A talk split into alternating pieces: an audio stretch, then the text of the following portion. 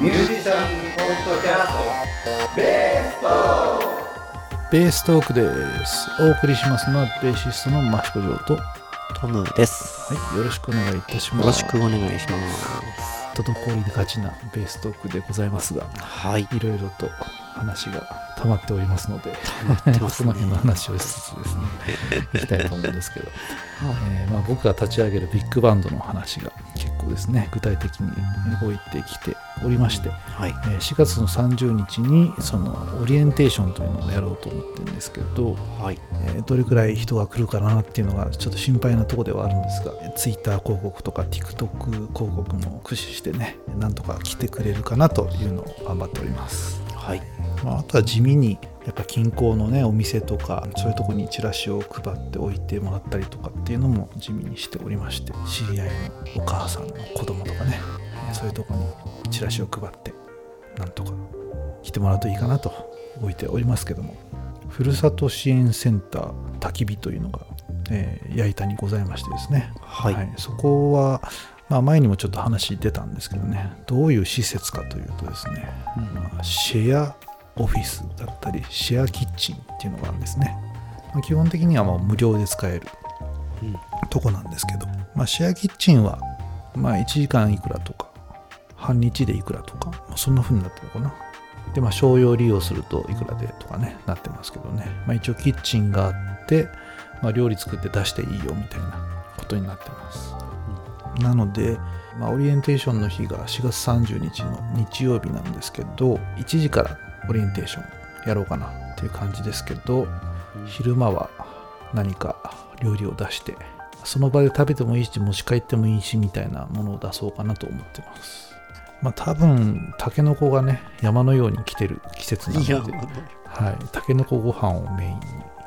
はい、まあ唐揚げあたりはね一応あると喜ばれるんじゃないかなということで。唐揚げをつけて、まあ、卵焼きでも焼いて 豚汁でも作ってみたいな感じの唐揚げ炊き込みご飯弁当豚汁セット的なことで。今考えておりますけども、はい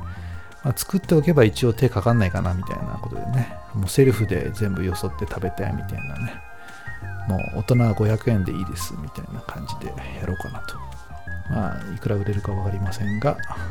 ちょっとバンドの足しになるといいかなと思ってますので、はい、まあでも、これ、これがもうあれですよねうん。配信してる頃はもう終わってるわけですよね。終わってそうですね。おそらくね。はいまあ、シェアキッチン自体はね、まあ、これからもちょっと続けていこうかなとは思ってるので、うんまあ、土曜日の午後はその多分ビッグバンドの練習が入る感じなんですね。うんなので、まあ、日曜日とかの昼とかね金曜日の夜とかねそういうとこで何かシェアキッチンやってねダラダラと飲もうかなとかいう回でもいいしっていうのをやろうかなと。えーはいまあ、自分家に人呼んでもいいんですけどね、ああいうとこでやった方がね、なんかキリがいいっていうかね、自分家で飲んでると、なんかずっと飲んじゃうじゃないですか。一応、ああいう営業時間があるみたいなとこだとね、はい、ここでおしまいですって言えるんでね、うんはい、キリもいいかなと思うので、なんかすごい、あれですねはい。また新しい、この流れが、流れがね。ビッグバンドとともに。まあ、料理はもともと僕はね、あうん。の好きでやってるので、はい、シャキッチンはもともとすごく興味があって何かやりたいなと思ってたんですけど、なかなかそこに割いてる時間がなくて、やっぱりビッグバンド動き出そうとしてると、すごく考えることが多くてですね、前々回ちょっと言ったんですけど、そのね、法人化を狙ってはいるので、その書類作りもしつつ、この前初めてこう市役所に行ってですね、担当の人と挨拶をして、一応書類を提出しつつ、手直しをするという感じでね、顔を合わせながら、どんどん進んでいこうかなという段階に入っておりまして、なるほはい。まあ、4月中には申請をして、まあ、そこから2ヶ月3ヶ月ぐらいで認定されるのかな、ど。まあ、そんな流れになると思うんですけど。で、まあ、そこで何か申請できる補助金みたいのがあればね、はい、ありがたいことにね寄付もかなり集まってましてですね、まあ金額で言うと20 22、3万ぐらいかな。が入ってまして割とこう最初の動き出しとしてましてはかなり楽に動けてますね、まあ、ほとんどまあ持ち出しではやってるはやってるんですけど、まあ、一応それが一応賄えるぐらいのお金はもらえてるので、うんはい。まあ、ビッグバンド見に来てもらって分かったと思うんですけどあの箱譜というのをねはい。はいビッグバンドの譜面台みたいなやつですね。うん。あれ出来上がったの前日だったんですよ。あれあれはこう折りたたみかなんかができるそうなんです。あのかさばりますもんね。そうなんですよ。1枚の板、まあ、2枚につなげたのの真ん中で折り曲がるようになっていてそれをまあ90度ぐらいに開いて、まあ、上に板を乗っけてみたいな感じですね。でそれのデザインを颯太君にお願いしましてであの譜面台っていうのがメルカリに出てたんですよね。あそうなんですか。うん。あのビッグバンドの譜面台ってなかなかね売ってそうで売ってないんですよ。あので日本に業者が2つぐらいしかなくて 強化プラスチック的な、うん、強化段ボール的な感じの素材なのかな。ダンプラではないんですようねんでまあそれを使ってる人が割とその、まあ、今回寄付してくれた人がそうなんですけど、まあ、匿名でっていうことでねあの寄付をしてくれたんですけど箱風いるでしょってことでねまあお金をくれたんですけどその人が紹介してくれたサイトの箱風を買おうかなと思って、まあ、連絡をしたんですよ、はい。そしたらですねタイミングが悪くですねその店主が具合悪くなっちゃって入院してますという、はい、で4月にならないと多分再開できないのでっていう連絡をもらってまあ諦めてたんですよね。まあしょうがないねと思って。で諦めてじゃあ探すというかね、まあ、一応海外のサイトを調べたんですよ。でギリギリこうね、まあ、注文を受けて、まあ、船船便だかなんだかで送って1週間ぐらいで多分日本に着くみたいなことが書いてあって。でチャット GPT ですよ。それこそチャット GPT を使ってですねあの英語に翻訳してくれっつってね。で4月の1日の演奏で使いたいんだけど、ね、3月の29ぐらいまでに日本に届けることは可能であればぜひ買いたいんですけどっていうのを英語にしてくださいっつってメールを送ったんですよ。で自動返信でねもう何時間後かに返信しますよっていう自動返信が来た後に1回も返事がないんですよね。そうなんですか。あ全然返事ないからアテンション的なね。ちょっと急ぎなんであのすぐ返事くださいみたいなやつも後からまた送ったんですけどはそれでも返事なくていやいやと思って。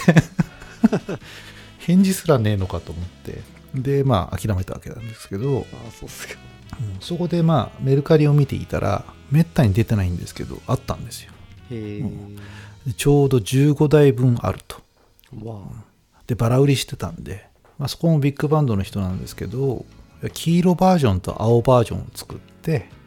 まあ、バンドでは黄色バージョンを作る使うことになったと。なので青バージョンはまあほとんど使ってなくてあ新品同様でありますよみたいなうん。でそれをね、まあ、高知県だったかな。高知県の方から取り寄せて、はいまあ、ちょうどうちのデザイン的にもね青バックで黄色文字っていうことだったんでちょうど青でよかったっていうことでね、はい、それを取り寄せて、まあ、ちょっとデザインしてあったのをねあのちょっとこっちの方でね上から色を塗らせていただいて、はい、ステッカーを貼ってという、うん。はい、それが前日ですね、すごはい、あの僕が若い時というか、まあ、20年前にやっていたバンドのメンバーなんですけど、まあ、そいつが、まあ、実家が印刷屋さんでね。でバンドやってた頃もステッカーを作ってもらったことが何回かあって結構ね丈夫なステッカーなんですよやっぱり。もう看板屋さんが作るんでね、うん、素材がしっかりしていて野外に貼っても大丈夫みたいなやつでね。あ。あもうこれはその人に頼むしかないってことでね。で颯太君と打ち合わせなんか行って、えー作ってもらって。でやっぱ貼るのもやっぱ素人じゃ無理ですねあれね。へえ要は文字だけ切り抜いて貼る感じなんですよ。はいはい。なので台紙っていうかそのシールの上にまず透明なシールを貼ってでそれで下の糊を剥がしてそれを貼るじゃないですか。で貼ったら上の透明なやつを剥がすとちょうどその文字だけ残るみたいな貼り方をするんですね。あなのでもう素人じゃ貼れないですよ。あなるほど、だそれも全部お願いして貼ってもらってえもうバッチリいい感じになってね。というところでね。あの、まあ、当日全く映像とかビデオとか全く撮ってなかったので知り合いの人が撮っててくれた iPhone の映像しかなくて。ーはい。はい。それでなんとか。持ってけばよかったですねじゃあね。ねお願いしとけばよかったですね。ふらっといっちゃったかな、いやいやいやありがたいです、うん。写真はねほんとトムさんの写真がもうバッチリいいのがたくさんあるので、うん音源がないっていうねことになっちゃいました。はい。これから何か演奏するときはね音源残して PR の動画を作ってうん TikTok で配信しなければと。そうですよね。今はい。日結局ねあの、うん。私も自分でライブ演奏したはいいけど、んなんかそれがこう記録に残ってないっていうのがとてもこう残念というかね。これって非常にそうなかなか難しいですよね。うん。演奏してると当然基本取れないですもんねまあそうですね、だからそれはね、うん。やっぱりこう写真にしてもうん。ビデオにしても重要ではないか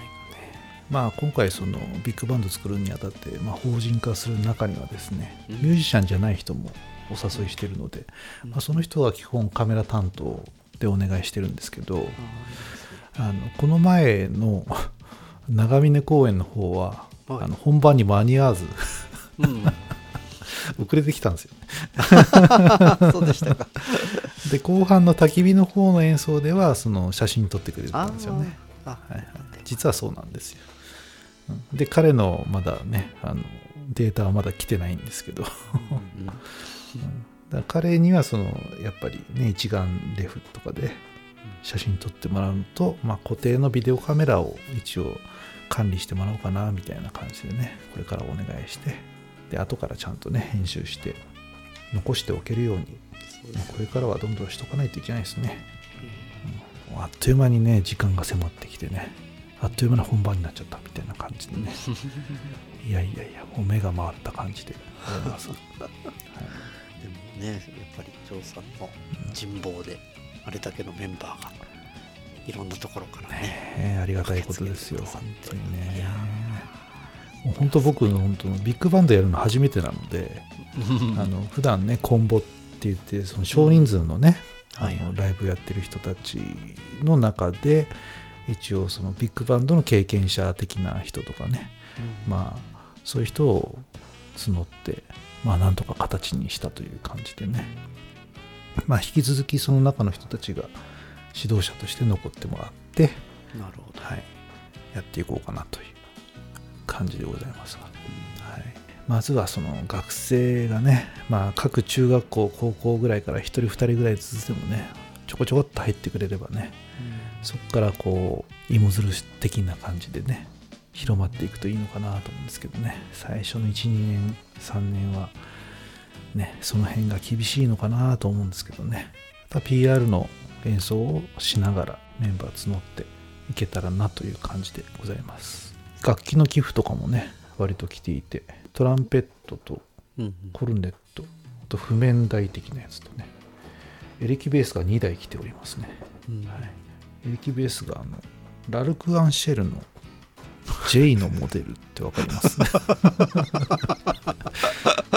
よもやの。そうそれが全く同じのが2台来てるというね。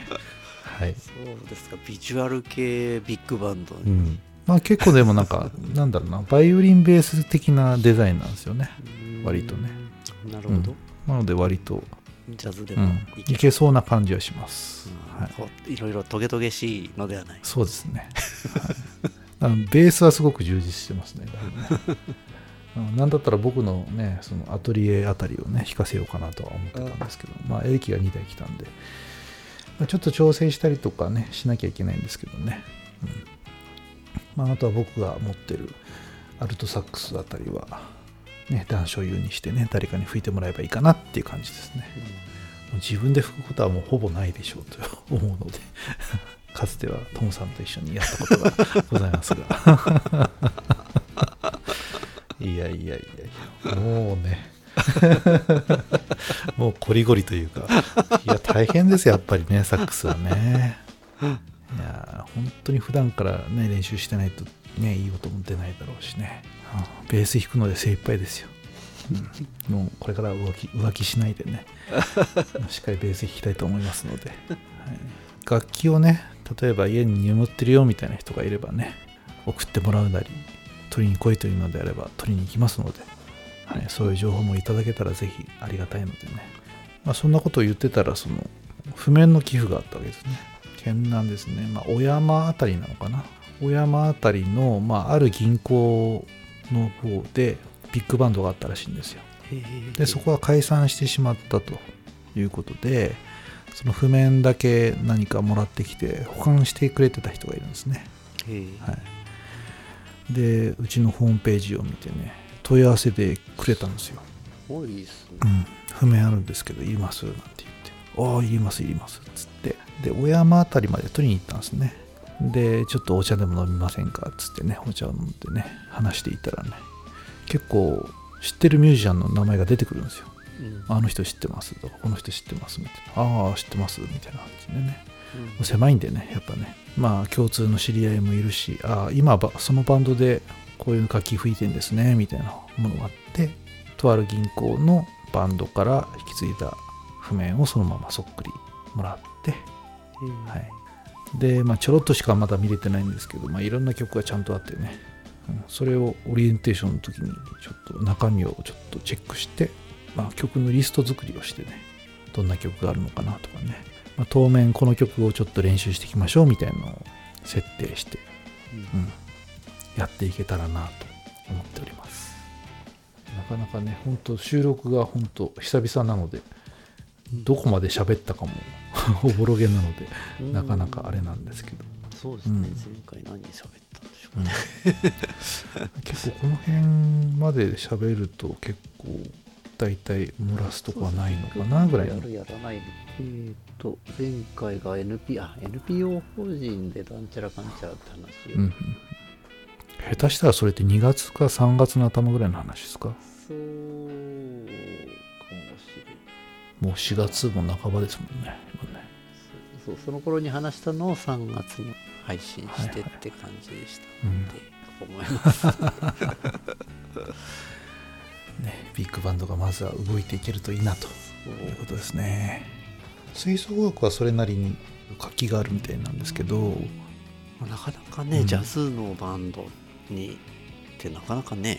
う、ん、学校にはないですもんね普イ通メージはしづらいですよね。ね大体学校で何か音楽やるってなると吹奏楽になっちゃうじゃないですか、はい、今のところ思ってるのはその学生たちが下校するあたりの時間を狙って 下校しそうな道すがらの店先で演奏しちゃおうかなみたいな。ちょっとそれを狙ってますね。面白いですね。矢板のね駅に向かってまあ多分あの後方から来てる子はそこを通って駅に行くだろうなって道がもうあるんで そこにあの矢板のにぎわい館っていう施設がありましてですね、うんそこも、まあ、いろんなそういう施設が入ってるようなとこなんですけど、まあ、そこのタルト屋さんがあってですね。タルト。はい。いちごのタルトとかね。あそうですかキウイのタルトとか、まあええ、タルトが美味しい普通のまあ喫茶店のような、まあ、モーニングもやってるんですけどみたいな店があるんですけど、まあ、そこにもチラシを置かしてもらったりとかしていて、まあ、何度かお邪魔してるんですけどそこの店先で多分演奏できんじゃないかなみたいに思ってて、うん。まあ、2時3時ぐらいから、まあ、演奏しつつちょっと寄ってきた子にはチラシを開けつつみたいなことをやって、ちょっと認知しようかなみたいなことをね。うんちょっといろんなとこに行ってやらやらなきゃダメかなっていうね。その焚き火っていう施設の中でやっててもねやっぱ中まで来てくれないとやってるの分かんないんでね、うん。歩いてるところでやれたらいいなみたいなこととかね。できればね学校に乗り込んでってやるのが一番いいんですけどね。そうもいかないんでね。まあそんなことを考えたりとか今本当ね、いろんなところにチラシを置かしてもらってる関係でね、まあ、いろんなところに出かけてくんですけど 結構いろんな施設があるんですよね。廃校になった小学校とか中学校を利用して違う建物になってるみたいなところがあって熊の木。あ熊の木知ってます。熊の木ですよね。うん熊の木そう行きました。あそこもいいですね。いいですね。あそこで合宿したいなと思ってるんですよね。ああいいですね。行ったことあります？あそこ。ありまおすあります。おいいですね。何で行ったんですか？これはねまあなんかとあるちょっと研修的な。あそうなんですね。うん。へえ。一泊した。あ一泊したんだ。いいしたな記憶がありますけどなんかなんかでもね泊まったはずなんだけど記憶がないんですよね、ん。なんかねとにかく花粉がすごかったって 春先でね真っ黄色あそこいいですよね。すごいんですようん。花粉が、うん。なるほどね。まあ山の中ですからねでもねすごくあの、うん。いいところだと思うし、ああいうとこなかなかねへないですから、うん。宇都宮なんかね。多分。熊抜きはだからその合宿ができるっていうのがいいですよね。でっかい調理場もあるしね。表でバーベキューもでああきるしね。そうですね。そうなんですよ。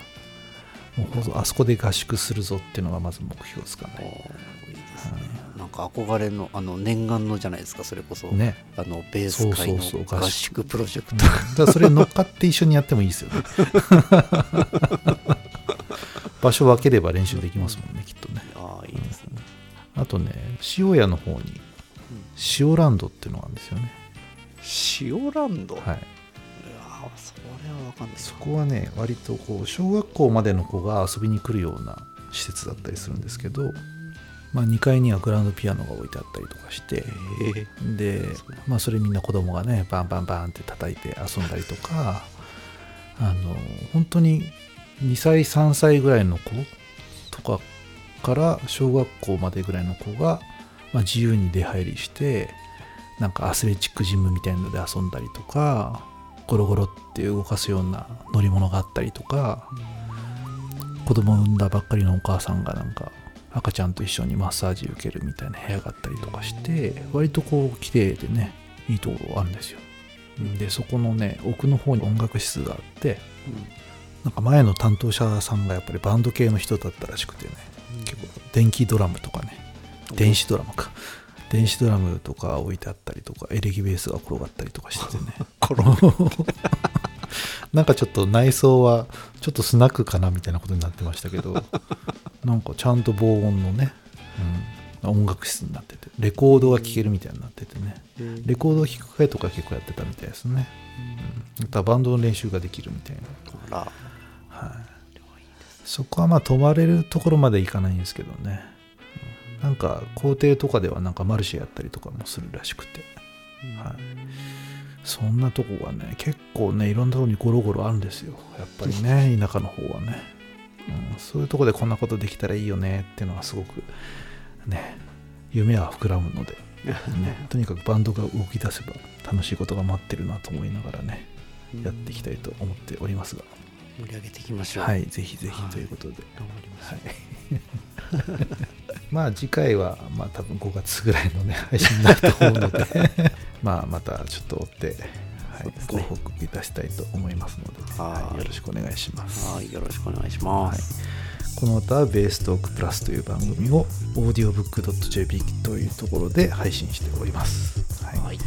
気になる方はそっちもね、えー今はウッドベースの解説をしておりますので、はい、実際ベースを弾いてますという方はそっちも検索して聞いてもらうとありがたいです、はい。よろしくお願いします。詳しい内容はプラスを聞いてください。と思い。ますはい、ということでお送りしましたのはベーシストの益子城と。はい。トムでした。はい。ありがとうございました。はい。ありがとうございました